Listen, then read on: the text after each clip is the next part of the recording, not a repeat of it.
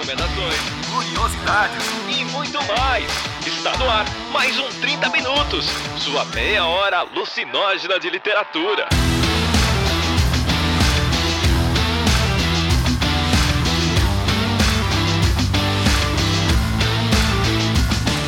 Oi, gente, tá começando mais um 30 minutos, a sua meia hora alucinógena de literatura. Hoje eu dei o golpe mais uma vez. Na verdade, o golpe este ano ele se estendeu para todo o mês de março. Vocês não têm ideia do que eu fiz com o nosso cronograma. A gente vai passar cinco semanas seguidas discutindo só coisas relacionadas a mulheres, para vocês verem que a ditadura sicilianista segue firme e forte. Na verdade, o Arthur tá muito ocupado pra gente hoje, porque ele acabou de voltar da Europa, sabe? E aí ele tá com essa desculpinha, meteu esse atestado aí de que tava, ai, nossa, tava em Barcelona não vou poder gravar. Mas na verdade, esse é um assunto que a gente nem ia querer ele mesmo, porque é assunto de mulher. A gente vai falar do 10 dias no hospício da Nelly Bly. E eu chamei duas convidadas, uma que vocês já conhecem e outra que é novidade, que eu trouxe praticamente arrastada, porque você sabe que meu modo de trabalho é na coerção. É, e vamos começar com a que vocês já conhecem, que é a Lari Saran. Oi, Lari, dá um oi pro pessoal. Oi, gente, tudo bem? Que saudade de gravar aqui, apesar de sempre ser. Eu fico nervosa, tava contando aqui pra Isa que eu sempre fico meio tensa depois eu falo umas coisas, depois eu me arrependo. Então já, já tô pedindo aqui desculpas antecipadamente se eu falar alguma besteira, mas eu adoro estar aqui e vai ser um prazer poder falar desse livro tão legal dessa mulher brilhante que, que foi a Nelly Bly. E a nossa querida convidada estreante, estreante em podcast, estreante no 30 Minutos, é a Isabela Montinho. Oi, Isa, dá um oi pro pessoal, não fica nervosa.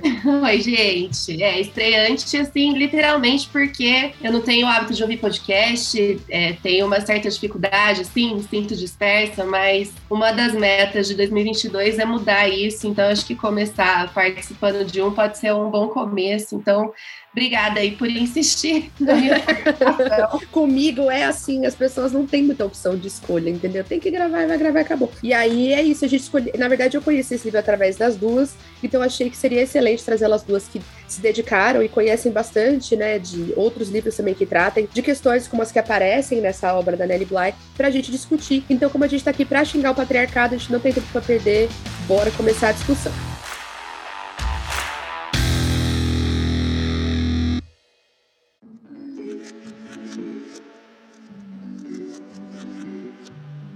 Meninas, então, quem foi a Nelly Bly na fila do pão? Queria que vocês começassem me contando, assim, um aspecto da vida dela que, quando vocês descobriram, mais deixou vocês com a cara no chão. Do tipo, meu Deus do céu. É, Lari, pode começar você. Escolhe uma coisa, assim, tipo, pá, Nelly Bly, ela era tão foda que ela fez o quê? A Nelly Bly era tão foda que depois de tudo que ela fez na vida, que foram muitas coisas, depois a gente vai falar, ela se tornou presidente de uma empresa, acho que era siderurgia, e ela patenteou mil produtos inovadores. Então não é que ela só era uma jornalista incrível, brilhante, corajosa, mas ela também patenteou coisas, produtos. Então isso para mim é um fato muito surpreendente na vida de uma mulher que aí começou sua trajetória como jornalista e não ficou só nisso, sabe? Ela ampliou mesmo, assim, sem limites. Então isso eu acho que é um, é um ponto para mim muito curioso da, da vida da Nelly Bly. E você, Isa, o que, que você que chamou sua atenção sobre a Nelly Bly? Duas coisas, né? Acho que a primeira, assim, não sei se consigo hierarquizar, mas a volta ao mundo num balão.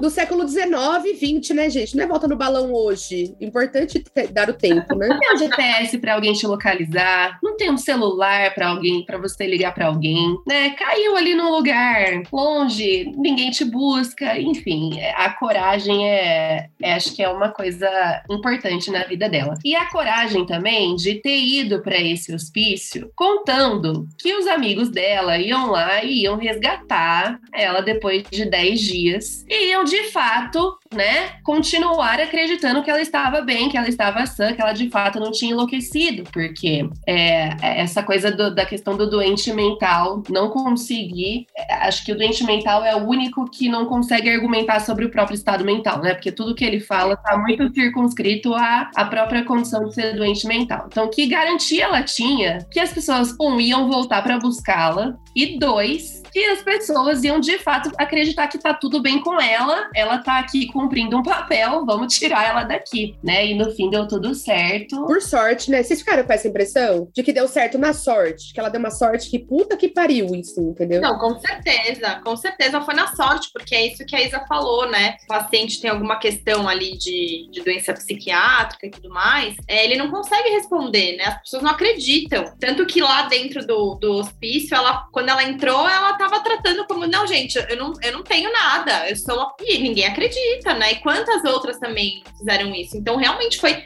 a mais pura sorte alguém ter ido lá e falado: não, não, ela é assim mesmo, ela faz essas coisas meio fora da curva. E para mim chama muito atenção quanto, na verdade, o fato dela ser simplesmente uma mulher firme, persistente nos seus objetivos, foi uma marca dela ser doida, sabe? Olha só, você acha, uma mulher que faz essas coisas que ela faz, ela não bate bem na cabeça, assim. E aí, assim, só para contar para ouvinte, né, Nellie Bly é um pseudônimo da Elizabeth Cochrane Seaman, tá? Que nasceu no finalzinho, ali, meados do século XIX morreu no comecinho do século XX. E que além de ter vivido tudo isso que as meninas contaram, ela tinha uma postura bastante de, de confronto mesmo diante dessa sociedade patriarcal. Ela tinha muita dificuldade de arranjar emprego, depois de conseguir né, o, patrocínio para as ideias que ela tinha, ninguém queria investir nela. E aí ela, e ela metia o louco, tipo, ela se recusava a deixar que essas pessoas ditassem a vida dela. Eu acho que para mim foi o que mais é, me surpreendeu, né? Essa vivência tão persistente dela, assim. E aí quando a gente chega, né, já falando aqui um pouquinho do livro, né, no, no hospício, a gente tem esse título que, no meu ponto de vista, é muito feliz em deixar a gente tranquilo é, no sentido da duração que vai ter esse martírio. Com uma pessoa muito ansiosa, isso para mim é muito importante. Se fosse só dias no hospício, eu ia ter um ataque, sabe? Esse numeral antes, ele me ajuda bastante.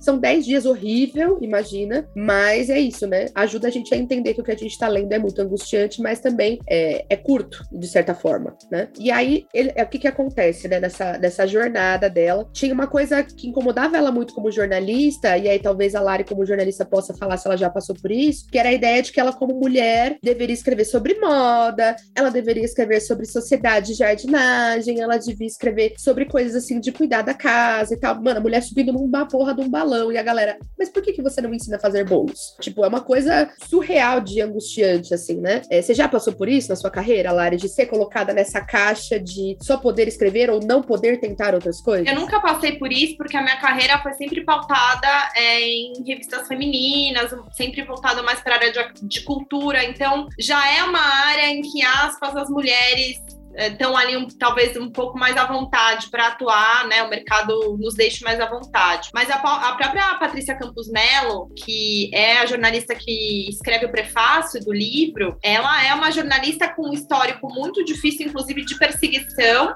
né? É, recentemente. Dos milicianos, né? Exatamente, porque ela assinou uma matéria na Folha de São Paulo, ela é jornalista da Folha de São Paulo, repórter especial, e ela escreve sobre economia e também faz reportagens uh, de crises humanitárias e tudo mais. E, e recentemente ela escreveu essa matéria falando sobre os disparos em massa, né, do WhatsApp, feito pela, pela extrema-direita, e ela foi super perseguida, e você não vê jornalistas homens sofrendo esse tipo de perseguição, sabe? Capaz. Não, não. Se, se sofre alguma perseguição, para ser justa, porque há homens perseguidos no jornalismo, nunca acontece na mesma intensidade e nunca afeta a carreira, né? Conta a favor do cara ser perseguido. Da mulher, não, ela se torna um problema para se livrar. Tipo, essa, a gente vai ficar empregando essa mulher aqui que traz problema. Mesma característica, ela divide ali os predicativos em positivos e negativos negativos, né, para homens e mulheres. Eu acho que, então, trazendo um pouco para nossa realidade hoje, né, na, acho que na época que a Nelly Bly, ela foi pioneira no jornalismo investigativo, então era, era um, um cenário, né, um pouco diferente do que a gente tem hoje. Hoje tem muita resistência ainda assim, mas se a gente for observar o que, que é difícil para a mulher hoje no jornalismo, eu enxergo um pouco isso, assim, essa, esse questionamento de capacidade que ainda rola e, a, e principalmente perseguição. A gente vê que as jornalistas mulheres são muito mais perseguidas do que os homens. Ela fica muito tempo sem grana, como que surge esse livro, né? E aí ela aceita um trabalho de jornalista disfarçada. Então ela vai se disfarçar e ela ia se passar por louca para investigar ali denúncias, né, de, de, brutalidade, de negligência, de violência, de tortura num hospital psiquiátrico para mulheres na Ilha Blackwell. E aí ela vai, ela se prepara para isso e tudo, né, para ir passar esse período lá. Acontece a situação é isso que ela consegue ir lá e aí dentro do hospital, ela tem uma visão das condições da instituição, né? Que acho que eram ainda piores do que chegavam ali pro ouvido dela, né? Então tinha gente amarrada, né? Gente é, que ficava amarrado no outro com corda, gente que ficava sem proteção ao frio. E aí eu me lembrei muito, lendo é, esse livro, eu me lembrei muito é, de um dos podcasts mais ouvidos da nossa história, que é o do Holocausto Brasileiro, da Daniela Arbex, né? Claro que guardadas as proporções, as duas são jornalistas geniais de seus tempos, corajosas demais, né?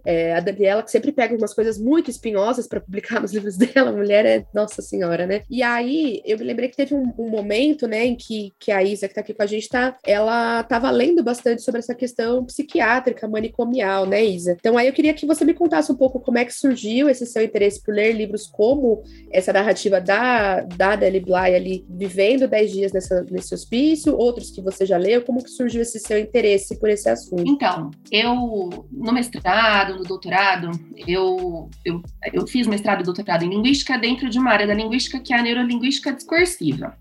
E nessa área a gente estuda é, como que algumas dificuldades que são normais do aprendizado são interpretadas, vistas como sintomas de uma possível patologia. Então, a gente aponta aí para um excesso de diagnóstico de dislexia, de TDAH, sobretudo, né? Sobre como tem essa super, esse super diagnóstico, esse excesso mesmo, como algumas questões normais, culturais da infância hoje, né, são interpretadas como sintomas. Por exemplo, a criança que não sabe esperar numa fila né? Mas alguém ensinou a criança a esperar na fila? É a criança que não sabe esperar num diálogo para falar, né? Para ter, ter a vez do turno da fala. Alguém ensinou que ela precisa esperar? Né? E isso, por exemplo, é um, um dos traços, uma das questões que pedem para os pais observarem, pais e professores, né? Então, questões culturais, questões muito simples que são, a gente fala que são patologizadas ou medicalizadas, né? Então, dentro dessa questão, desse, a medicalização é um termo grande, né? Tem a, a medicalização de várias questões, da infância, é, da mulher, da alimentação, às vezes, né, do, dos modos de alimentação, dos corpos. Estudando um pouco sobre isso, eu fui lendo mais e eu encontrei um livro que se chama Luta Antimanicomial e Feminismos. É, e aí eu me interessei pelo livro. Dentro desse livro tinha um capítulo sobre um outro livro que se chama O Hospício é Deus, que é muito legal, é de uma escritora brasileira que se chama Mara Lopes Cansado, que foi institucionalizada diversas vezes. Ela tinha algumas questões de saúde mental, mas foi parar em manicômios e relatou, escreveu um livro contando como é que era estar no manicômio. E esse livro me deixou muito impressionada. Quando eu fui procurar esse livro, eu fui procurar no Kindle e apareceu o da Nelly Bly para mim, porque não tinha o livro da Maura no, no Kindle, mas tinha o da Nelly Bly. Achei interessante, baixei e foi um presente, assim, porque tem muitas, muitas questões que aparecem no livro da Maura, que aparecem no Holocausto Brasileiro, aparecem no Danelli, e a gente vai vendo que a coisa do hospício, né, as práticas do hospício se repetem nos Estados Unidos, na Europa, aqui na América Latina, né, é tudo muito parecido, então a, a coisa do frio, né, de deixar o doente mental passar frio, aparece no livro dela, aparece no livro da Maura Lopes Cansado, aparece no Holocausto Brasileiro muito forte, de deixar as pessoas no pátio tomando no interior de Minas Gerais, entendeu? Entendeu? Na serra, onde venta, e essa coisa da, da objetificação, né? Da coisificação do doente mental. Então não precisa comer, não precisa de agasalho. É descartável, né? É tratado como descartável, como um ser humano que não deu certo, assim, que tem que ser. É invisível mesmo, né? Acho que esse lugar de transformar, acho que no livro da Nelly Bly a gente vê muito isso, mulheres. Sans, nossa, mulheres sans, completamente sans. Eu acho que uma coisa que me pegou muito assim, e que eu acho que a gente pode também ver é, que tem o livro e o filme O Baile das Loucas, que fala sobre. O, o filme está na Amazon Prime e o livro foi lançado ano passado, se não me engano, fala sobre um, um, hospício na França, também no final do século XIX. E aí você vê o perfil de várias mulheres, é, tem sempre uma mulher, tanto nesse filme como no relato na Nelly Bly, que, por exemplo, a estrangeira, né? A Nelly Bly menciona muito nesse livro mulheres alemãs que estavam nos Estados Unidos e não conseguiam se comunicar direito. E aí, como ela não consegue ser compreendida, ela não precisa ser ouvida, então ela se torna invisível. Então, onde a gente vai invisibilizar essa mulher? No lugar onde tem outras mulheres invisíveis, onde tem doentes mentais, onde tem a mulher que saiu do padrão que a sociedade imagina que uma mulher de, deva seguir. Então, uma mulher que, por exemplo, matou o marido, porque o marido batia nela, matou o marido. Essa mulher, não, ninguém tem que ouvir essa mulher. Essa mulher precisa ser invisibilizada. Vamos colocar nesse lugar. Né? Então acho que é bem bem esse lugar do invisível mesmo, sabe? E de castigo, né? Me chama muita atenção a violência dos castigos, assim. É, porque, espera, vamos pensar assim, vamos tratar a questão, doente mental, que não é uma, uma expressão boa para tratar disso, mas vamos pensar no doente mental, doente sendo a palavra. O que, que você faz com alguém que tá doente? Você cuida. É, é muito elementar, né? O que, que é cuidar? Me chama a atenção isso, assim, acho que foi o, o, a diferença do, do significado dessas palavras, né? Não dá para nem, no meu ponto de vista, chamar aquilo de um hospital, ou chamar essas pessoas por enfermeiras e médicos médicos, do meu ponto de vista, porque não é o que a profissão coloca como. O que é cuidar? É tratar é, esperar melhorar os sintomas, é escutar, é acolher em determinada, é, determinada medida ali no, no limite é garantir que essa pessoa saia dali para melhor, certo? Basicamente é isso. Então é dar comida, é garantir ah, a pessoa tá, sei lá, tá num, num surto, tá arrancando a roupa e saindo no peito gelado, é ir lá e tirar essa pessoa, é ir lá e esquentar essa pessoa para que ela não fique gravemente doente. E me, me chama a atenção que na verdade, é, e a Nelly Bly fala isso em determinada parte do livro, né? Como que essas pessoas não vão ser levadas à insanidade sendo tratadas dessa forma? Quantas quantas pessoas não estão aqui insanas hoje e provavelmente chegaram aqui e não estavam nessa condição, mas assim ficaram em função de um tratamento tão violento. E foi o que ela mostrou que aconteceu com a senhora que entrou com ela, que, que tinha, sido, tinha ficado doente por outras razões, né? E aí, quando ela se curou, ela ainda estava um pouco nervosa, provavelmente estava insegura. Será que eu será que eu sarei? Será que eu vou ter uma recaída? E aí os amigos mandaram para a instituição. E quando a Nelly Bly volta, né, lá para fazer a denúncia, para ver as condições e vai procurar essa senhora, a senhora já tinha perdido a sanidade mesmo, né? Porque já tinha ficado lá, tinha sido trancada, tinha sido amarrada, desacreditada diversas vezes. Então não tem como, você acaba enlouquecendo. Né? Não, é, é a maneira, né? Pouca comida. Deixa uma pessoa com pouca comida. Com... Gente, vê o Big Brother, vou surtar na xepa. Entendeu? é, Sabe? Pouca comida, um sono que é, to... é, de hora em hora interrompido, com susto.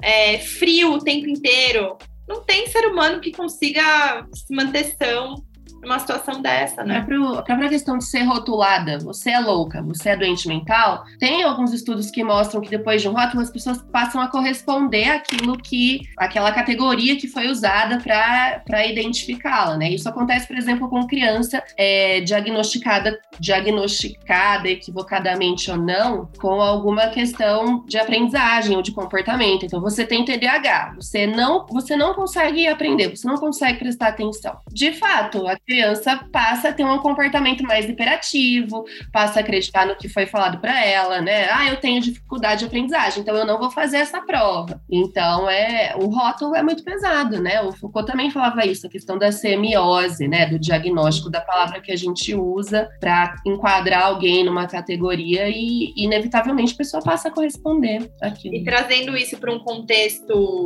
de uma sociedade patriarcal, para o contexto da, da Nelly Bly no hospício. Então, quando você diz para uma mulher é, que ela está lá porque ela não se enquadra, enquadra no padrão, então ela tem alguma, algum problema, num contexto em que todo mundo está dizendo isso para ela, não é só ali no hospício, a sociedade está dizendo isso para ela, aí ela passa a acreditar ainda mais, né? É difícil é difícil sair dessa armadilha. É, e assim, tem uma questão da própria história dela como profissional que é muito interessante, porque ela, ela tava fodida antes de conseguir essa, essa oportunidade de, de ser jornalista infiltrada. Aí ela arquiteta, treina, se prepara, tem uma situação, ela consegue, aí ela sai, e é só se expondo a uma situação extrema como essa que ela consegue ali algum estrelato, algum reconhecimento da jornalista fantástica que ela foi, né? Porque aí, nossa, a opinião pública fica maluca e tal, né? E ela consegue reverter essa lógica. Porque aí as pessoas que estão lá passam a ser investigadas. Então ela é, fala, não, aí eu tava lá, eu tava sã, em primeiro lugar, vamos falar disso. Como que eu entrei lá não tendo nenhuma questão de saúde mental. Então, a primeira coisa que a gente tem que falar é que tipo de processo de triagem é esse que tá acontecendo. E segunda, a segunda coisa é, olha, olha tudo que eu vi. Então, o fato dela ter. É, é o momento em que, é, que ela tem essa palavra validada. E aí também, porque é isso, né? Como uma jornalista muito talentosa, e aí eu queria escutar de vocês essas expressões, mas é um texto muito bem escrito, muito claro. É, e ele não deixa isso que eu, que eu gosto, assim, de textos como o da Daniela Arbex ou da Nelly Bly que eu conheci agora, são textos que eles tentam, eles,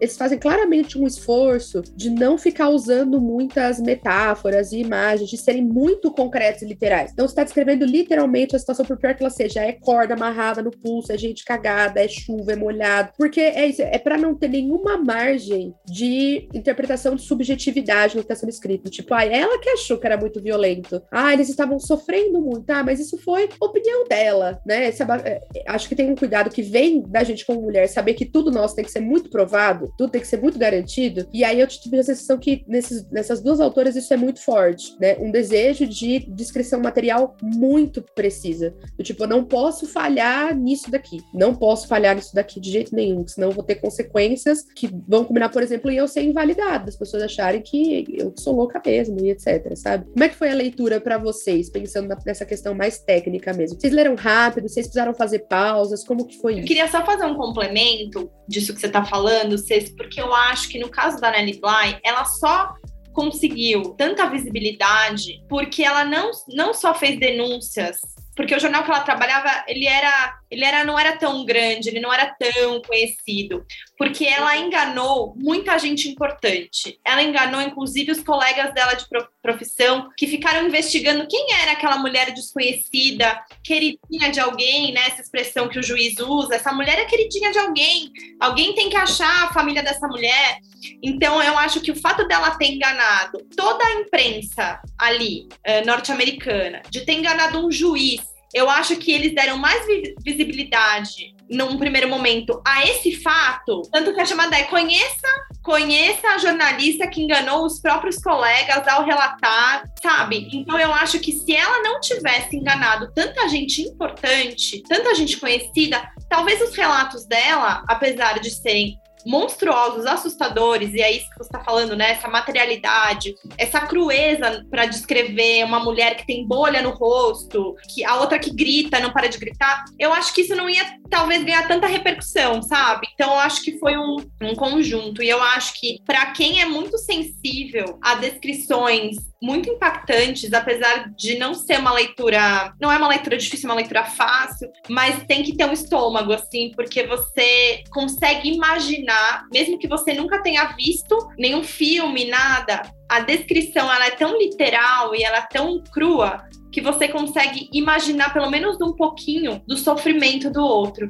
E aí eu acho que quem não sofre lendo esse livro não tem um coração, tem uma pedra no lugar, porque a Nelly Bly sai. Mas e as que ficaram? O que, que elas passaram depois da, depois que a Nelly Bly foi embora, sabe? Quantas não vieram depois? Essa é a angústia, né? Essa é a angústia super, assim, né? O que será que foi feito dessas mulheres? E, assim, se você pensa numa linha do tempo, né, quantas quantas morreram antes que houvesse essa denúncia e quantas outras pessoas morreram depois, porque a, essa denúncia ela também não garantiu a salvação da pátria, entendeu? Não garantiu nada, né? Não, deve ter demorado um tempão para que foram, fossem revistos. Nem tudo deve ter sido re resolvido, né? A gente sabe. Então, a minha experiência de leitura, ela foi rápida, porque ele é um livro curto, é uma, um texto muito, assim, tranquilo, né? De você compreender, a compreensão dele é muito tranquila mas eu já tinha assistido, antes de ler esse livro, eu já tinha assistido o filme. Tem um filme sobre a história da Nellie Bly. E o filme é tenebroso. Ai, que horror. A imagem, ela, ela não deixa a gente fugir, né? A palavra, ela ainda dá algum espacinho de fuga. A imagem, a gente não tem como, né? Gente, eu tive que parar inúmeras vezes esse filme, dar uma respirada. Então, vamos dizer assim, que eu já estava um pouco preparada para o que ela ia contar, porque as cenas do filme são realmente muito fortes. Eu terminei essa leitura pensando, é, puxa vida, o que aconteceu com essas mulheres e quantas outras depois não vieram, que passaram por algo semelhante, porque era uma instituição, e eu sei que depois de tudo que a Nelly Bly relatou, é, os investimentos do governo em casas uh, manicomiais, eles foram revistos, eles foram ampliados, as práticas e tudo mais, mas quem não me garante que outras aspas enfermeiras, porque isso não é enfermeira, né? O, o tipo de tratamento que essas profissionais faziam não, não pode chamar, mas quant, né, assim, quantas outras também não tinham um pouco esse comportamento? Quem não me garante, entende? Então, a minha sensação, eu fiquei feliz pela Nelly Bly. que bom que deu tudo certo para ela, que mulher. Podia ter dado super errado, que bom que não deu. Exatamente, ela poderia né, ter ficado lá, enfim, a gente nunca ia poder ler esse relato dela, mas e, e aí? E o que veio depois? Porque o livro ele finaliza com essas notícias, aspas, felizes de ah, foi revisto, foi isso, foi aquilo. Mas e na real, o que, que rolou, sabe? Então, assim, preparem-se para ler este livro, porque ele parece um pouco inofensivo por seu tamanho e sua capa bonitinha, mas ele é um livro de gatinho. E você, Isa, como foi sua experiência de leitura? O que você gostaria de comentar sobre? Ah, eu acho que ter lido o Holocausto Brasileiro, ter visto o filme da Nise, ter lido um pouco de alguns artigos sobre isso, me prepararam e aí eu acabei lendo numa sentada só, não me surpreendendo com várias coisas que estavam ali, né? Acho que por ter mergulhado um pouco nesse universo, é claro que as coisas abalam, né? Porque é horrível, tem cenas horríveis, né? O banho coletivo, o banho com a mesma todo mundo se enxugando com a mesma toalha, carne fria, carne dura, tudo isso é horrível, embrulha o estômago, faz a gente querer morrer, né? Mas também fiquei pensando no depois, né? Até porque no final, quando ela conta que ela volta lá pra, pra ver como é que tava, né? Que ela volta com jornalistas, ela volta para fazer a denúncia de fato, tem gente que conta pra ela, fala assim: olha, já sabiam que vocês iam vir aqui né? Porque ela encontra de fato algumas condições ali do hospício transformadas, né? Algumas coisas estão melhores, mas aí a gente fala assim: ah, foi naquele dia ali, né? Rolou um pão melhor ali naquele dia, porque sabiam que ela ia, né? Então tem, tem essa coisa, os agentes duplos, né? As pessoas que que fala assim, ó, oh, vai rolar uma fiscalização aí, vou lá ajudar a galera a continuar maltratando os loucos, né? Vamos lá cobertar as enfermeiras. Então, até que ponto, né, essa investigação de fato transformou alguma coisa? Acho que tudo foi mudando a, a passos muito, muito curtos, né, durante o tempo. E muita coisa não mudou ainda, né? Tem, tem muito do que ela narrou ali que acontece hoje, acontece nas comunidades terapêuticas. Aqui no Brasil a gente tem uma epidemia das religiosas nesse sentido, né? Muito difícil, muito difícil, principalmente com as mulheres, né? Com as mulheres adictas assim que acabam indo para comunidades terapêuticas e sofrem, e a coisa da culpa cristã, e eu estraguei minha vida e, e então assim, o que de fato mudou, muita coisa mudou, né? Mas mas no, na, no quartinho do fundo, o que que se repete, né? O que da história ainda acontece? Talvez seja o grande ponto do livro, né? Deixar a gente atento, né? Deixar a gente levantar os olhos para a questão como um todo e entender que esses 10 dias no hospício aí, aquilo não é uma questão só daquele hospício, nem só daquele lugar, nem só daquelas pacientes conscientes que existe uma luta antimanicomial coletiva que precisa acontecer, né? Acho que talvez essa, esse seja o grande, o grande, é, a grande vitória desse livro, né? É trazer o assunto de uma forma que não tem como fazer de conta que ele não existe. Acho que é a minha sensação. E acho que uma coisa que eu queria complementar também, né? A gente estava falando da crueza da escrita dela. Eu acho que também rolou uma, uma sensação nela de que assim, eu não posso ser desacreditada porque eu sou a única voz que essas mulheres têm. Se o meu relato for visto assim como uma coisa romântica, uma mulher que foi lá e se assustou, né? Ai, ela chorou, ela ficou assustada com o tratamento médico e se, se, se o discurso dela ali, se o texto dela fosse invalidado, acabou, né? Quem que ia lá averiguar? Ninguém. Então ela era a única pessoa com quem as pessoas, com quem as mulheres poderiam contar, né? Não tinha outra, não tinha outra pessoa que fosse lá fazer isso. Quem ia? Ninguém.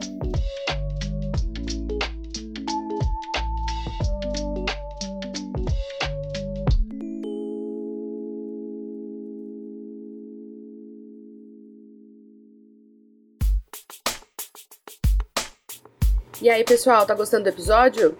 Gosta do 30 minutos? Então faz um pix de qualquer valor pro e-mail pix@30min.com.br. 30 são os algarismos. Toda doação conta e deixa a gente feliz e pagando os boletos em dia. Bora continuar?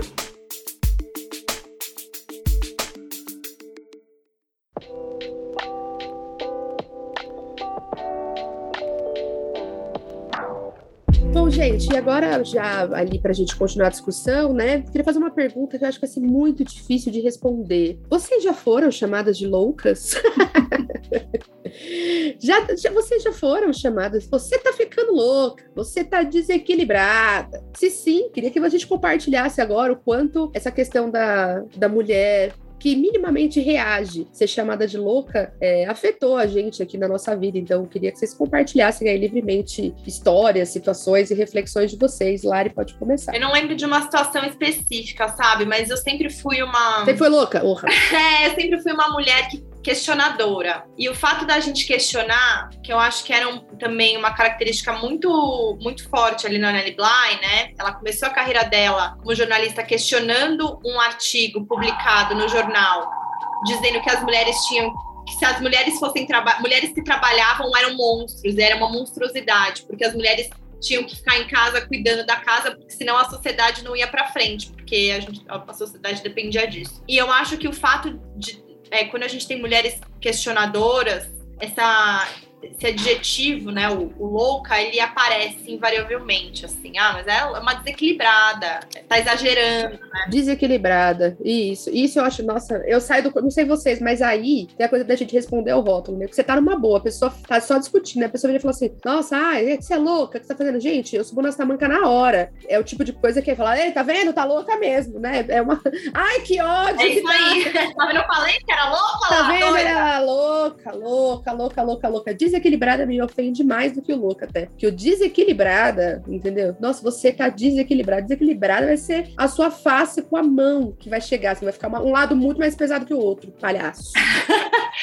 Eu acho que é colocar essa. A, a, colocam as mulheres, quando a gente. nesse lugar do exagero, né? A gente sempre tem que reagir às coisas de uma maneira muito. Uh, um passo atrás num tom menor, é, apequenar mesmo a mulher, sabe? A sociedade patriarcal ela faz isso, ela quer nos apequenar, ela quer nos diminuir em tudo que é possível fazer. E aí é isso, quando você é que você vai questionar, quando você sobe um pouco o tom da sua voz para você dialogar no mesmo tom que estão falando com você, esse caminho pro exagero, de desequilibrada, louca, ele é muito curto. E eu acho que tem rolado um pouco o movimento de né, acho que com o avanço do feminismo, de tentar de, as pessoas prestarem atenção a usar essa palavra para falar com uma mulher, né, que é, é, é muito, muito forte, é, mas ainda acontece muito. Então, se invariavelmente acontece de você questionar alguma coisa, eu não tenho então uma situação específica, mas já aconteceu com toda certeza aqui, absoluta. Já me chamaram de louca assim, ó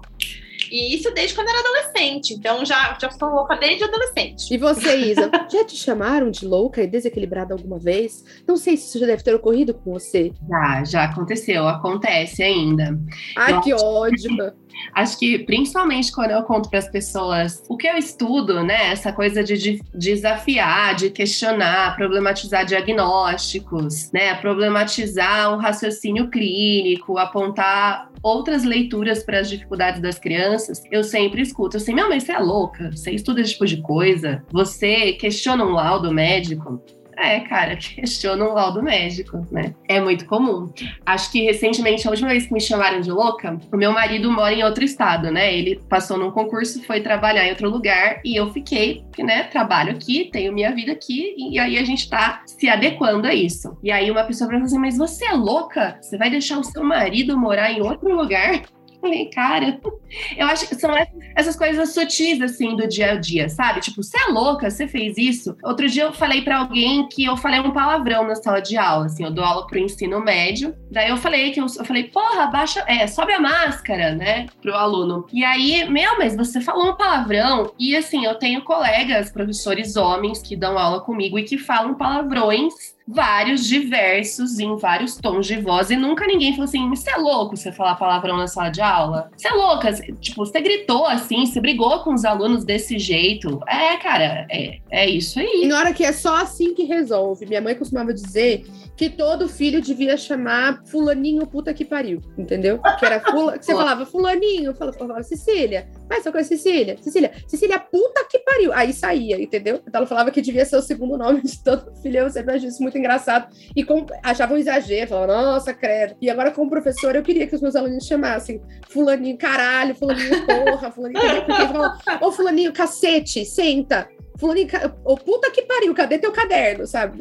tem uma coisa que, se fosse o nome, ia ser legal. Assim. Eu sofri muito aqui no podcast durante muito tempo, hoje muito menos. É, tanto porque houve uma popularização do podcast, então também deu uma diluída na audiência, tanto porque houve a eleição de 2018. Gente, nas eleições de 2018, tinha muito ouvinte do 30 Minutos, que existe desde 2013. Veja só como a gente era petista, até o ano era o 13, vocês estão vendo? Saudades de era feliz e não sabia. Saudades de reclamar que não era esquerda o suficiente. Os coxinhas, né? Nossa, gente, nunca critiquei, critiquei pra caralho. Mas enfim, nessa época, as pessoas rolaram muitos movimentos de agressão mesmo, de me chamar de histérica, de me chamar. Histérica me chamavam muitas vezes. Histérica, escrota, arrogante. Arrogante eu já ouvi muito, porque, né? Muitas vezes acontecia de uma fala, ou do Jefferson ou do Vilto na época, né? Dos dois, ser atribuída a mim. Isso era uma coisa muito louca. Quando era uma coisa absurda, com a qual as pessoas não concordavam, era eu que tinha dito. E eu vi o episódio e falei, gente, mas eu não falei isso. E de fato não tinha sido eu. Então rolavam umas coisas coisas muito doidas, assim. E aí, em 2018, a gente teve um tranco, assim, né? Teve uma queda brusca de ouvinte, mas também porque muita gente descobriu ali que a gente era esquerdista. Gente, literalmente, quem ouviu lá do começo, sabe que havia uma piada nos três primeiros anos que cada vez que eu falava alguma coisa de militância social, tocava uma música cubana no fundo.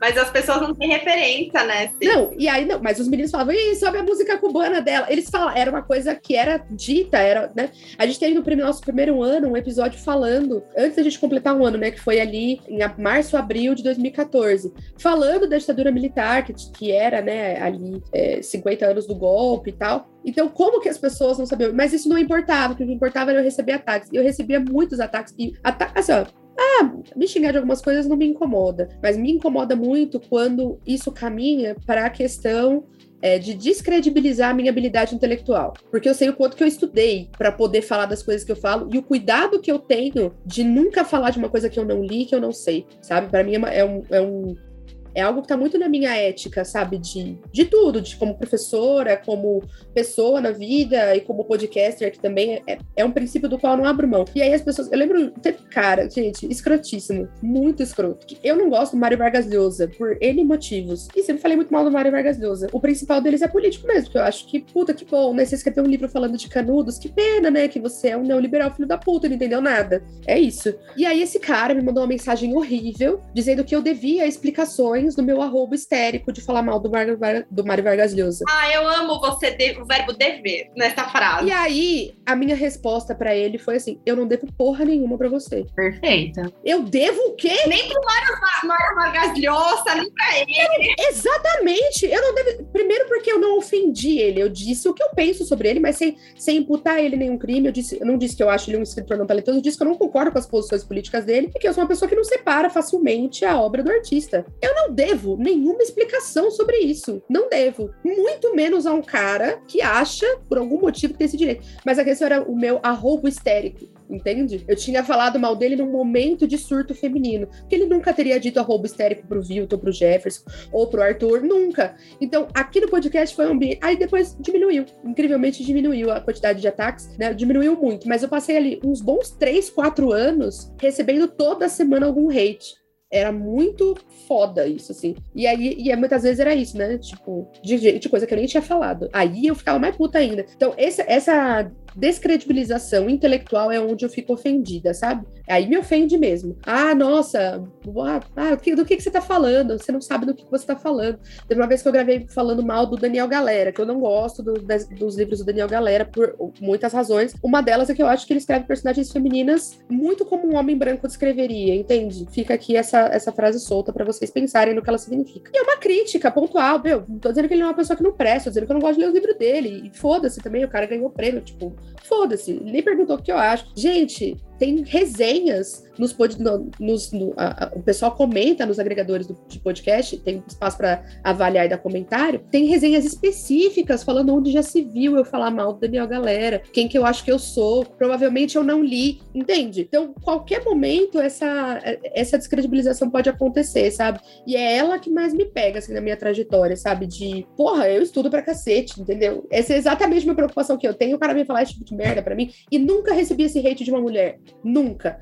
Oito anos de podcast eu nunca recebi hate de uma mulher. E sabe que eh, se você não fosse essa mulher tão segura, né, de dos seus conhecimentos, do quanto você batalhou, talvez você começasse a pensar, puxa, será que eu, será que eu tô lendo errado, Daniel Galera? que, ah, assim, você acha? Será que eu não deveria separar mais a escrita do, sabe assim? Então, eu acho que o perigo é muito esse, assim. Eu tenho uma amiga, essa história de chamar de louca, de colocar a gente nesse lugar, ele é muito comum em relacionamento, né? E, e eu tenho uma amiga amiga que estava num processo de, de separação muito difícil e ela, é, eu conheci os dois, né, muito, então os dois me contando e eu comecei a perceber na narrativa dele, é, ele colocando essa, essa minha amiga nesse lugar. E até que chegou num ponto que ela me chamou e falou: preciso te contar uma coisa, eu fui no psiquiatra e eu vou fazer um teste de bipolaridade, porque fulano me disse que provavelmente é, eu tenho algum problema. Então, assim, ele colocou isso tão forte dentro dela, e às vezes sem usar a palavra louca,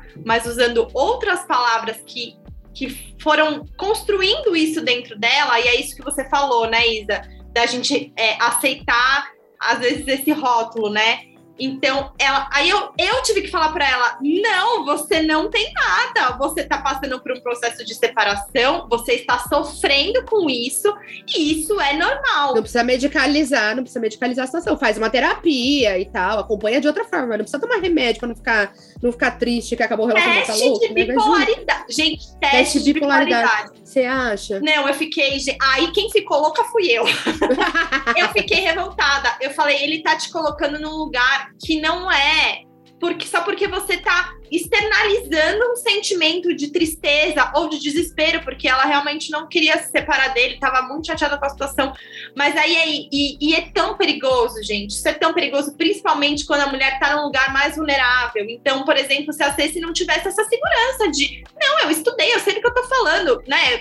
Poxa, eu tenho aqui todo esse conhecimento. Se ela não tivesse essa, né, essa, essa força mesmo, se tivesse ali tranquila com isso, essa minha amiga tava muito vulnerável. Então aí, aí que é ainda mais fácil, sabe? Então se ela não tivesse talvez pessoas ao redor dela que dissessem, pelo amor de Deus, não tem nada a ver, talvez ela fosse para o médico que falasse para ela, olha, realmente você é aqui bipolar, porque a gente sabe que pode acontecer, do médico dar um diagnóstico errado, Isa tá aqui para comprovar o que eu tô dizendo. E aí a pessoa começar a tomar um remédio simplesmente pelo fato do cara achar que por ela não ter um comportamento diminuído, pequeno, de falar baixo, nananã, ela é bipolar. Então isso é muito, isso é tão comum para mulher, né, gente? Porque você não ouve isso de um cara dizer, ai, olha, tô aqui também me chamaram de louco, talvez eu tenha alguma questão. Eu não ouço, eu nunca conheci nenhum homem desconfiando da própria sanidade porque alguém diz para ele. Nunca, capaz. Eles até podiam fazer isso às vezes, né? Avaliar se eles estão precisando de terapia, se estão realmente precisando botar ali as emoções nos eixos um pouquinho, mas não ocorre. Pois é, um homem que espanca uma, um homem que espanca uma mulher, né? Um homem que, que dá um soco na parede, porque numa briga socou a parede, ninguém chama esse cara de louco. Não, pelo contrário, é desejável, né? É viril, é, é, essa, é uma agressividade protetora. O homem que não é assim é que tem alguma coisa errada ali com ele. né? Exatamente. Vai deixar ela agir assim com você? Você deixa a sua mulher fazer as coisas? Um cara que grita que dá um escândalo no bar porque achou que a mulher tava olhando para outro cara, ninguém chama esse cara de louco. Ninguém chama esse cara de louco. Esse cara pode ser ciumento, esse cara pode ser um monte de coisas, mas louco Ela, inclusive, tipo, podia estar provocando ele, né? É, é curioso isso, né? As reações masculinas, elas sempre são provocadas.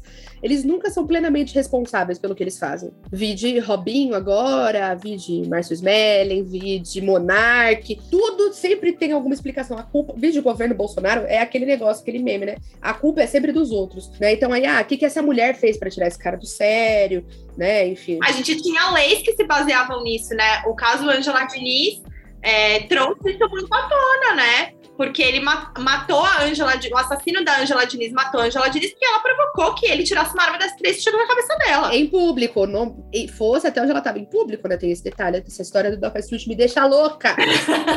Defesa da honra, gente. Defesa da honra, ora. Exatamente. Ora, isso aparecia muito em prontuário, né? Tipo, em prontuários de mulheres institucionalizadas aparecia, por exemplo, não quer ser mãe, é, não quer matrimônio. Tinha assim, não tem prazer nas tarefas domésticas. Gente, quem tem? Eu internaria a pessoa que tem. Pois é, tinha coisas do tipo não quer se embelezar. E uma coisa curiosa é que nos prontuários das mulheres aparecia a obesidade, por exemplo. Mas dos homens que tinham obesidade não aparecia. Então, tipo, não é normal para uma mulher estar obesa, né? Estar gorda. Porque a mulher tem que querer ficar magra, se embelezar, nanã, etc e tal, né? E a própria, o, o desejo sexual, né? Que era a questão de muitas mulheres institucionalizadas, não podia, né? Então aí tirava ovário, tirava útero, cortava o clitóris, mas o homem que ia lá estuprar todo mundo, ah, não, mas desejo sexual masculino, ok, a mulher não. É incontrolável, né? Analisada, né? Então, em, em prontuário, até nos anos 2000 aparecia esse tipo de coisa ainda, sabe? E isso é uma questão, por exemplo, para diagnóstico diferencial de TDAH em mulheres adultas, que é um absurdo. Eu acho que urgentemente alguém precisa estudar isso. Então, por exemplo, é, ah, você tem esquecido de fazer algumas tarefas domésticas? Você esquece de montar, de fazer a lancheira do seu filho? Cuidado, pode ser um indício de que você tem TDAH e você nunca foi diagnosticado na sua vida. E isso é preocupante porque existem pessoas que de fato têm o transtorno, né? Questões clínicas de déficit de atenção. Mas no volume é impossível que, que aconteça no volume que está sendo está sendo laudado, né? Então, na verdade, a banalização desses diagnósticos, diagnósticos, ela torna mais difícil que pessoas que realmente têm o transtorno e realmente precisam de acompanhamento, de fato, é, tenham protocolos ali de segurança para serem atendidas, né? Então e não conseguem a ajuda que precisam, né? Uhum, exatamente. Não é só uma discussão de desconforto social, é uma discussão clínica de funcionamento da sociedade mesmo, né? E de culpa dessas mulheres, né? Porque imagina você ser uma mulher que tá passando às vezes por um momento de estafa, de cansaço, por isso você esqueceu alguns compromissos, algumas coisas. Isso é perfeitamente aceitável e comum. Nosso cérebro, se ele se cansa, ele dá umas apagadas mesmo, a gente esquece e faz parte de todo mundo. Imagina que essa mulher, a culpa que essa mulher de repente já não tá sentindo de, né, de não ter feito alguma tarefa que era importante. Aí ela chega lá no protocolo, tá lá escrito que a pessoa, né, reforça isso, tipo, você não está fazendo o que você devia. Uma monstruosidade de culpa que cai em cima dessas pessoas e que não cai em cima de uma, né? Porque vai caindo em, é, é uma cadeia e vai caindo em cima da sociedade como um todo, né? E de forma que é muito comum ouvir que os problemas da sociedade seriam resolvidos se as mulheres tivessem comportamentos X ou Y, não fossem tão sexualizadas, se não tivessem é, tanto desejo e ambição de carreira ou trabalhar, ou se não tivessem. Assim, mais em casa cuidando dos filhos, os filhos seriam melhores alunos. Ou quisesse ter isso, ou quisesse ter filhos, por exemplo. Essas mulheres que não querem ter filhos, provavelmente tem alguma coisa ali, né? Então, este desajuste social, ele também tem essa pitada ali de olhar para mais da metade da população e falar que mais da metade dessa população não está agindo de acordo, entendeu? tá todo mundo né, errado ali né? Ou que se espera um tanto de coisas, assim, sabe? Então é mais do que só, é claro, existe um desconforto grande, né, nessas, nas experiências individuais, mas eu sempre gosto de lembrar que existe uma questão coletiva. Que não, a gente não vai resolver isso só falando para o coleguinha de trabalho: olha, não, eu não tô de TPM, é você que está sendo desagradável. Isso em si é importante, para a voz individual, mas isso não resolve uma situação coletiva. Existe uma situação coletiva mesmo, estrutural. Então, se a gente não olha para isso como algo que está é, na raiz ali, né, permeando todos os campos, a gente vai achar que, na verdade, a gente vai colocar mais uma responsabilidade na mulher individualmente, de se impor. Ah, o cara te chamou de louca, você não resolveu? Você tem que falar na hora. Por que, que você não falou na hora? Por que, que você esperou tanto tempo para dizer? Ah, nossa, ele te assediou, mas por que, que você demorou para contar? Por que, que você não falou na hora? É que é muito comum, né, na questão da assédio, isso é muito, muito comum. Isso, então, essa, esses são comportamentos que estão interligados, né? Então, se a gente faz essa análise muito individualizada, da coisa, a gente perde de foco tantas outras histórias que estão acontecendo ao mesmo tempo que não pode ser tudo coincidência, né? Então é importante isso, eu acho, sabe? A gente ter essa. Sempre olhar que é, a nossa imposição individual é uma meta, mas que ela vai ser pouquíssimo efetiva se a gente não buscar soluções coletivas. Né? Acho que as soluções para mim, as soluções são sempre coletivas, né? E a gente tá vivendo isso na pandemia agora. As soluções são coletivas, tanto que a gente tá fudido aqui, tendo que usar máscara sem poder sair na rua e tal. Por quê? Porque tem um monte de gente que não entende, não entende a, a, o conceito de coletividade. Não dá, não cabe na cabeça das pessoas. Não, gente, não sei mais o que fazer para poder demonstrar o quanto a pessoa, quando ela não toma uma vacina, quando ela não usa máscara, como essa atitude não diz respeito apenas a ela. Isso, isso. É a grande dificuldade. Mundo, muito difícil. Não sei, já até desenhei, gente, mas nem o desenho resolveu. E, tipo, dois anos, né, gente? Dois anos. Indo para o terceiro, porque esse terceiro ano vai ser inteiro assim, gente. Eu tenho zero esperança. Não vai, não vai mudar nada. E aí também, lembrando disso, né, quando eu assisti ali a, a CPI, por exemplo, qual, quais eram as falas, né, que sempre tem, que eram mais interrompidas, mais confrontadas, mais entrecortadas eram as falas das, de todas as mulheres, tanto das deputadas, elas eram mais, mais, mais interrompidas, enfim, era infernal isso, assim. Então a gente, se a gente começar a olhar tudo de uma forma, tentando colocar isso como um problema guarda-chuva, né, a luta antimanicomial para as mulheres, ela tá dentro do, da luta feminista como um todo, porque a gente não vai estar tá totalmente emancipada, etc, etc, enquanto a qualquer mudança de comportamento dentro de uma conversa já venha com o rótulo de tirar a credibilidade do que você está dizendo qualquer imposição de firmeza, qualquer, olha, na verdade, quem conhece esse assunto sou eu porque eu estudei e você não, seja visto ali como uma, uma forma de loucura ou desequilíbrio, isso também faz parte, né? Que a gente consiga tanto desconstruir no nosso micro aqui, mas quanto também escolher pessoas que, estando lá né, nas posições de poder, consigam estimular essa reflexão e essas políticas públicas de forma coletiva. É isso, de, é 13 na urna, tá, gente? É isso que eu quis dizer com toda essa minha fala. O resumo é esse. 13 na urna.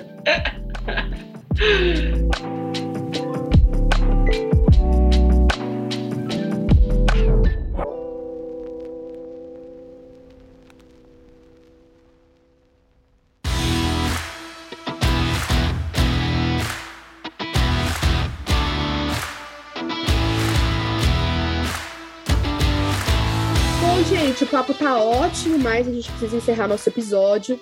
Eu queria começar agradecendo as duas convidadas que aceitaram esse convite, fizeram essa conversa tão rica aqui pra gente, é, e liberar aqui espaço para elas divulgarem os projetos pessoais delas e se despedirem de vocês. Lari, e aí, o que, que a gente tem de bom para contar para as pessoas? Bom, queria primeiro de tudo agradecer de novo, né, pelo convite, sempre um prazer é, ter essas conversas, falar sobre esses assuntos é, aqui no podcast é muito valioso, é muito importante. Então é um privilégio fazer parte. E quem quiser conversar comigo, eu tô no Instagram, arroba Larisaran. É, por lá eu publico, às vezes, alguma entrevista com escritoras. Eu é, tenho sempre priorizado uh, escritoras mulheres, então falo com muitas autoras contemporâneas. E, mas não é sempre, tá, gente? Porque eu preciso pagar boleto e não tá tranquila a minha vida. Mas eu sempre gosto muito de falar sobre um livro. Geralmente eu indico um livro é, com complemento de filme, com complemento de alguma outra leitura. E vai ser um prazer quem quiser conversar lá no meu perfil. Estou sempre online. E é, queria indicar, na verdade, um livro que me levou para Nelly Bly, que foi uma, um livro que eu li para o podcast, para o 30 Minutos, que é o Ousadas, da Penélope Bagé, é assim vocês que fala? Baju. Baju, Olha eu mostrando o livro, gente, bem louco. Olha, gente, o livro.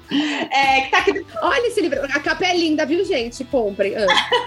A capa é linda mesmo. É um livro que chama Ousadas, Mulheres que Só Fazem o que Querem. Então, tem dois, dois volumes. É, a história da Nelly Bly tá no segundo volume. E além de. E é em quadrinho, então é super leve. Ela, ela é bem irônica, assim, nos, na maneira como ela coloca as falas das, das mulheres. São sempre histórias de mulheres uh, que realmente existiram. E acho que além da história da Nelly Bly, tem outras aqui que são muito, muito bacanas. E foi por ela, por essa história que, que eu cheguei no livro do 10 Dias num Hospício. Também queria indicar o Baile das Loucas, que foi o livro que é, deu origem ao filme Baile das Loucas com a Mel é, Melanie Lohan, que é uma atriz já bem conhecida, ela fez Bastardos Inglórios. E ele conta um pouco, tanto que depois ficou um pouco misturado na minha cabeça, assim, a narrativa da Nelly Bly, o que ela contou no livro, com o, o Baile das Loucas. É, se passa num hospício na França, também no final do século XIX, então as realidades são bem parecidas e a gente pode observar um padrão mesmo nas mulheres que estão lá, que a menor parte delas eram mulheres que realmente tinham ali algum diagnóstico real de alguma questão para ser resolvida é, via medicamento, via terapia e, e, tudo mais. Então, essas são as minhas indicações e obrigada. Sempre. Ah, eu que agradeço. Ótima indicação. Ótimas indicações, né? Como sempre. Isa, Sussu, e você? Conta pra nós. Sobreviveu, amiga, tá vendo? Tá vendo? Sobrevivi. Gostei, gostei. Obrigada pelo convite, foi muito, muito bom o papo. Um prazer te conhecer, Lari. Ah, prazer foi Obrigada. Quem quiser conversar comigo também, eu tenho um Instagram em que eu é, explico um pouquinho sobre essa abordagem é, das dificuldades de aprendizagem, sobretudo das dificuldades que as crianças podem ter durante a alfabetização. Então, o arroba é alfabetização e linguística. Eu falo um pouquinho das contribuições que a linguística pode dar para a alfabetização, para a gente entender um pouco que dificuldades normais são essas que às vezes são lidas como sintomas de patologia, né? E acho que para indicar aqui, eu queria indicar o livro que me levou, os dois livros que me levaram ao livro da Nelly Bly, que é a um chama Luta Antimanicomial e Feminismos, Discussões de Gênero, Raça e Classe. É um livro que tem vários artigos de psicólogos, tem de uma linguista também, tem de uma galera das ciências sociais. Já tá na minha listinha aqui, já na minha listinha de próximo. é muito legal. Então tem assim, tem artigos, por exemplo, sobre as comunidades terapêuticas, né? Uma, uma, fazem algumas denúncias assim sobre o que acontece lá, sobre a importância das CAPs, né, que a gente não tem mais hoje, e é uma coisa para a gente pensar, né, para onde foram essas pessoas. E o outro livro é o da Maura Lopes Cansado, que se chama O Ofício é Deus. A Companhia das Letras recentemente é, re, é, fez uma nova edição do, desse livro, ele está sendo relançado. É muito legal porque também é uma pessoa que ela tinha algumas questões, mas ela passou muito tempo no hospício, né? Muito tempo. E, e eu acho que é legal porque ela tem, tinha uma relação muito próxima dos médicos, né? Então tem uma argumentação dela com os médicos sobre o raciocínio clínico, sobre o que leva os médicos a deixarem ela presa sobre o eletrochoque, por exemplo, que é uma argumentação moderna, né? Não é uma argumentação que alguém faria lá nos anos 50, nos anos 60, e ela fez. E acho que isso é uma das coisas que fazia com que ela fosse rotulada como mulher louca, né? Porque ela era muito à frente do tempo dela e, e, desafiava mesmo, era questionadora, desafiadora, tanto que ela foi parar no hospício, né? Ela foi institucionalizada. E aí tem somente um, o Hospício Deus é um dos diários dela. O segundo diário sumiu para sempre, porque depois que foi publicado, pegou muito lá. Né? Ora, ora, como será que aconteceu, hein? Hum. Oh, meu Deus, ninguém sabe onde tá. Foi destruído provavelmente, mas é uma literatura de denúncia importantíssima e quem gostar do tema vai curtir ler. Beleza, Isa, obrigada. Bom, gente, para acompanhar a gente, né, e, e seguir acompanhando o nosso trabalho, a gente tem algumas formas gratuitas, né, de, de seguir nosso trabalho. A gente tem um grupo aberto no Telegram, que a gente sempre posta episódios, e às vezes troca figurinhas ali sobre o que a gente tá lendo e tal. É, a gente tem nossos perfis no Instagram e no Twitter, é só buscar 30 mil podcast. E aí, na semana do dia 5 de março, na verdade, no dia 5 de março mesmo, a gente tem a nossa segunda live do Clube de Leitura, que vai ser sobre o, sobre o livro Esforços Olímpicos, da Annelise Chen. Vai ter a participação do Gustavo Mano, que é o cidadão médio do Twitter. Ele é psicanalista e ele é, lê o livro que trata de questões de saúde mental, né? Então, a Annelise Chen, ela vai falar sobre é, coisas que aconteceram ali, né? Depois que um, que um amigo dela comete é, suicídio. É, e ela vai fazer analogias com, com esportes, com a ideia de quão importante é vencer, quão importante é falhar, né? Então, assim, a narradora que é a Atena, né? Não é a Annelise, não é... Ela vai contando ali a transformação que aconteceu na vida dela a partir do, do suicídio de um dos melhores amigos dela na faculdade. E aí, para tratar de um tema que tem essa questão de saúde mental tão explícita, a gente chamou aqui um psicanalista que leu e vai comentar com a gente, tá? E além disso, se você quiser manter o projeto funcionando, a gente tem as formas de financiamento, né? Então, a gente tem um financiamento que a partir de cinco reais a gente manda newsletters todo mês é, pra, no e-mail de vocês e pode ter acesso também ao grupo privado ali no WhatsApp, em que a gente troca, a gente conversa o dia inteiro, na verdade, eu só fofoca e fofocas literárias e tal. É, e a partir de 10 reais vocês têm também acesso a um, a um outro podcast que a gente faz, que é o Boteco Alucinógeno, em que a gente fala de bobeira mesmo. Já rolou desde mania de jogar Termo e Wordle até maluquices de fim de ano, como sobreviver em festas de família. Então a gente faz um, aquele bate-papo mais leve. A partir de 10 reais você tem acesso a todos os extras que já foram produzidos e aos novos que forem chegando. Se a contribuição de 5 ou 10 regularmente estiver pesada, né, ali no no Padrinho e no PicPay, como a gente foi anunciando durante o programa, é, você pode fazer um Pix, né, para o episódio, de qualquer valor, de um real até o infinito, como diria o rei do camarote. E aí é só fazer um Pix para o pix.30min.com.br. Nesse episódio, a gente quer agradecer aos padrinhos Maria Beatriz França Bezerra, Lúcio Porto, Thelma Robori e Renata Ribeiro, que estão com a gente aí é, há algum tempo e patrocinando com muitos dinheiros aí, muitos 40 dinheiros, vocês acham? Não dá nem para abastecer, não dá para comprar um bife. Vejam a tristeza, mas tudo vai melhorar porque 2023 é o Brasil feliz de novo. Então a gente fica por aqui. Tá chegando, pam, pam, pam, rumo a Brasília. Ah, pelo amor de Deus. Então a gente fica por aqui. Muito obrigada pela companhia. Compartilha esse podcast, manda pra família, manda pros amigos, manda pra quem se interessa pelo assunto. É, deixa avaliação nos agregadores e é isso, né, gente? Semana que vem tem mais. Um super beijo, obrigada, meninas. E tchau, tchau. Beijo, gente. Obrigada. Prazer, Isa. Prazer foi meu.